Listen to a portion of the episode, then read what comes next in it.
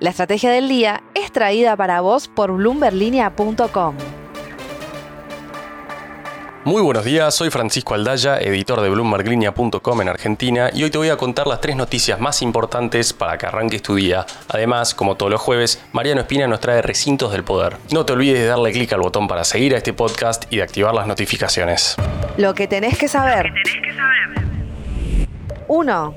A unos tres meses de haber elevado la calificación de deuda externa a largo plazo de Argentina, S&P volvió a rebajarla ayer a CCC- y esto a partir de la decisión de Sergio Massa de obligar a todos los organismos públicos nacionales a vender sus bonos en dólares a cambio de otros títulos en pesos. Aunque S&P no consideró que este canje equivalga a un default bajo su metodología soberana, la calificación CCC- implica una situación de alta vulnerabilidad y es la segunda peor posible por encima del default y del default selectivo.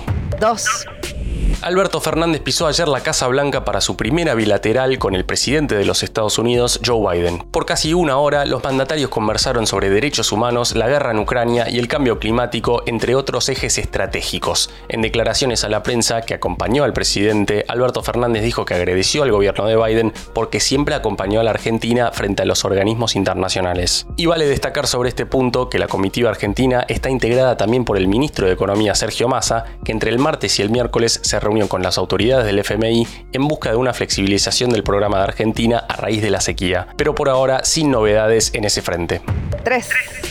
Mercado Libre sumó a Chile como el tercer país donde permitirá la alternativa de compraventa de criptomonedas luego de haberlo implementado en México y en Brasil. El nuevo lanzamiento de la multinacional de Marcos Galperín en Mercado Pago llega en medio de una alta volatilidad de los mercados cripto recientemente alcistas y con un clima de escepticismo por el colapso de FTX y las denuncias esta semana que sufrió Binance en Estados Unidos. Pero Galperín es bitcoinero y cree que las criptomonedas y sobre todo el bitcoin llegaron para quedarse. Y es por eso que la sigue incorporando a Mercado Pago.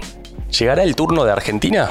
Antes de pasar a recintos del poder, veamos rápidamente cómo van a abrir los mercados este jueves. El S&P Merval subió 2,8% ayer, fue una jornada más verde que roja para las acciones argentinas en Wall Street, con subas de hasta 3,7% para IPF y bajas de hasta 4,3% para Denor. El dólar blue cerró en 393 pesos, el MEP en 384 y el contado con liqui cerca de los 397 pesos. Recintos del poder. Y ahora, Mariano Espina, contanos un poco y ponenos al día de cómo venimos rumbo a las elecciones 2023 en Argentina. La decisión de Mauricio Macri de renunciar a una candidatura presidencial este año sacudió a la política argentina. Era previsible o estaba entre las posibilidades, pero su antelación fue interpretada de diversas maneras y allanó el camino para la disputa Bullrich-Rodríguez-Larreta dentro del PRO. En el partido amarillo resta definir qué hará la ex gobernadora bonaerense María Eugenia Vidal.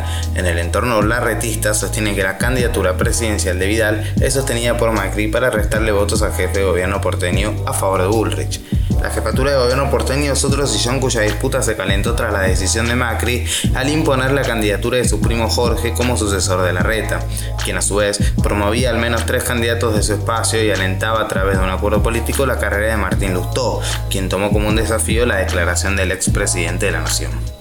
Los radicales respiraron tras el anuncio de Macri y creen que en este escenario hay más probabilidades de ser un actor relevante en un próximo gobierno de Juntos por el Cambio.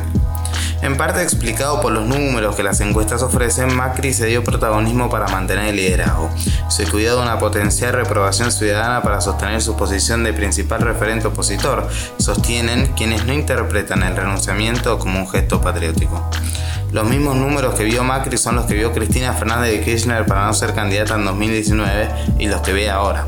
Esos números tampoco alientan la carrera a la reelección de Alberto Fernández, pese a que esperará unas semanas más para tomar una decisión. Hoy, el principal objetivo del presidente de la Nación en términos electorales es imponer una paso para que esa sea la herramienta que defina al candidato del Frente de Todos. Mientras Javier Milei sostiene una interesante intención de votos a nivel nacional y comienza a tejer una frágil estructura territorial, el liberal José Luis Espert insiste en construir un frente opositor en la provincia de Buenos Aires, territorio que hoy cuenta con al menos cuatro candidatos de Juntos por el Cambio, escenario que allanaría una reelección de Axel Kicillof, si se lo propone. Juan Schiaretti, gobernador de Córdoba, recibió esta semana el respaldo de sus colegas Omar Perotti y Gustavo Bordet y continúa con su campaña electoral con las primeras promesas de bajar gradualmente las retenciones a las exportaciones y de agilizar el acceso a los dólares. Otro potencial candidato, Sergio Massa, que se encuentra en Estados Unidos negociando que el borde del FMI apruebe la revisión en las metas de acumulación de reservas, logró que la Cámara de Diputados se reactive y apruebe su proyecto de Monotec, mientras busca que avancen los de promoción a las inversiones al hidrógeno verde y al GNL, iniciativas que de avanzar se chocarían con la hoy paralizada Cámara de Senadores. La frase del día. Antes de irnos, escuchemos lo que dijo ayer Patricia Bullrich después de que Alberto Fernández la criticara a ella y a Milei por promover la desregulación de la venta de armas. Presidente, sáqueles las armas a los delincuentes y asesinos. Póngase del lado de los ciudadanos y de las fuerzas de seguridad, no de los criminales. Alberto Fernández, que le hizo el comentario a Joe Biden en pleno modo electoral.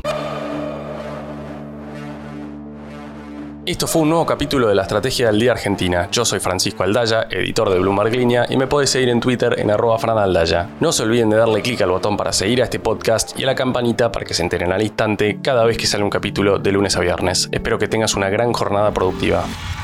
Esto fue La Estrategia del Día Argentina, escrito y narrado por Francisco Aldaya.